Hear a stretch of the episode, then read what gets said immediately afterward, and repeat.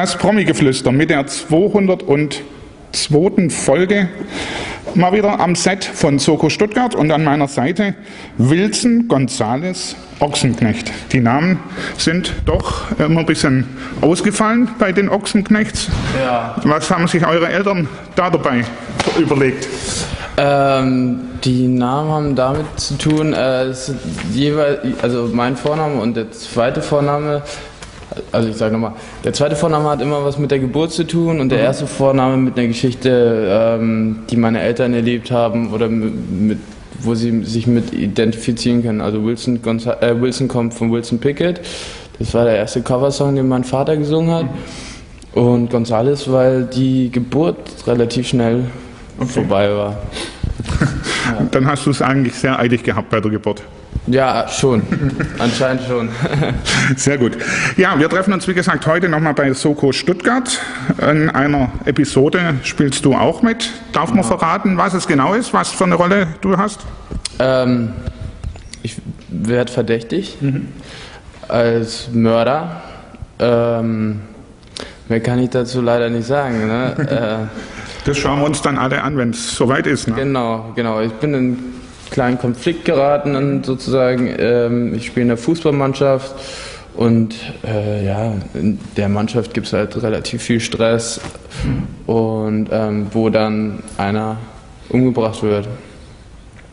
Wer es ist, weiß Verraten wir noch nicht. Das verraten wir noch nicht, genau.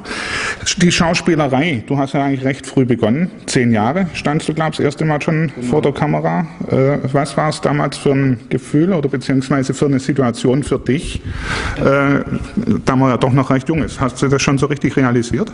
Nee, nicht wirklich, weil damals war es halt, äh, hat mein Vater mein Vater gespielt, mein Bruder mein Bruder und wir haben übers Wochenende in einer Wohnung gewohnt, in der auch gedreht worden ist und sozusagen war das wie so eine Art Reality-Show, wo wir einfach dabei gefilmt worden sind. Äh, es war also nicht so wirklich ein richtiger Dreh, aber ich glaube, das hat auch viel ausgemacht, dass äh, sehr authentisch kam. Also Do- Doris Story, die dreht ja immer so in die Richtung. Ähm, aber dann irgendwie zwei Jahre später ging ja dann schon der erste große Dreh los und da hat man dann schon gemerkt, wow, das ist mein Ding. Das waren die wilden Kerle natürlich dann, ne? genau.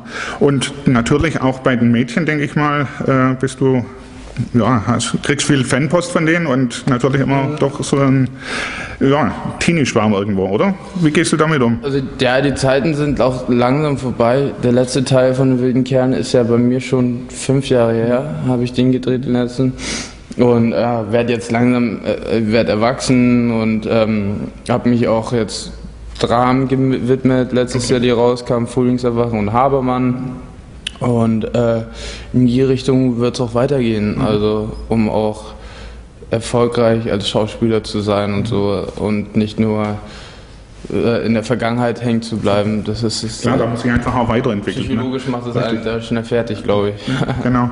Aber wenn man natürlich immer so im Schatten vom Vater steht, vom Uwe Ochsenknecht, äh, kriegt man da irgendwie einen Stempel dann irgendwie aufgedrückt oder wird verglichen natürlich immer, das ist klar. Ähm, ja, das ist ja normal und ich glaube, das dauert auch ein bisschen, aber irgendwann hat man seinen eigenen, sein eigenes Universum, sein eigenes Reich erschaffen, wo man nicht jetzt verglichen wird, aber der Sohn von Uwe Ochsenknecht oder sowas. Und das sieht man auch teilweise immer mehr, dass man einfach für sich alleine auch dasteht.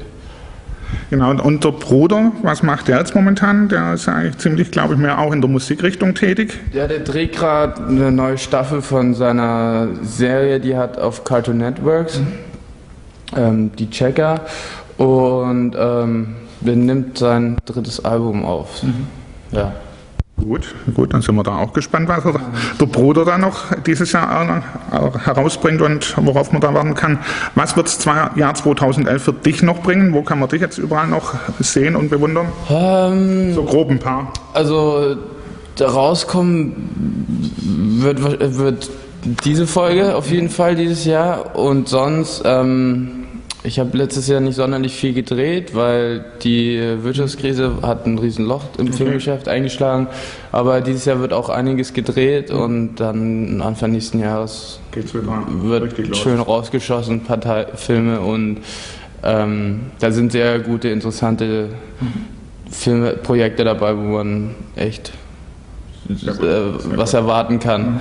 Und musikalisch werde ich mich auch weiterhin mhm. drum kümmern, dass da was kommt, okay. gemacht wird. Sehr schön. Dann sind wir alle gespannt, was sich da für dich da so tut und wo man dich überall sehen kann. Ich drücke dir auf alle Fälle die Daumen und bedanke mich ganz herzlich, dass du kurz Zeit gefunden hast, hier bei uns im Promi-Geflüster für ein paar Informationen. Ja, vielen Dank. Alles Gute für dich. Ja? Ebenfalls, danke.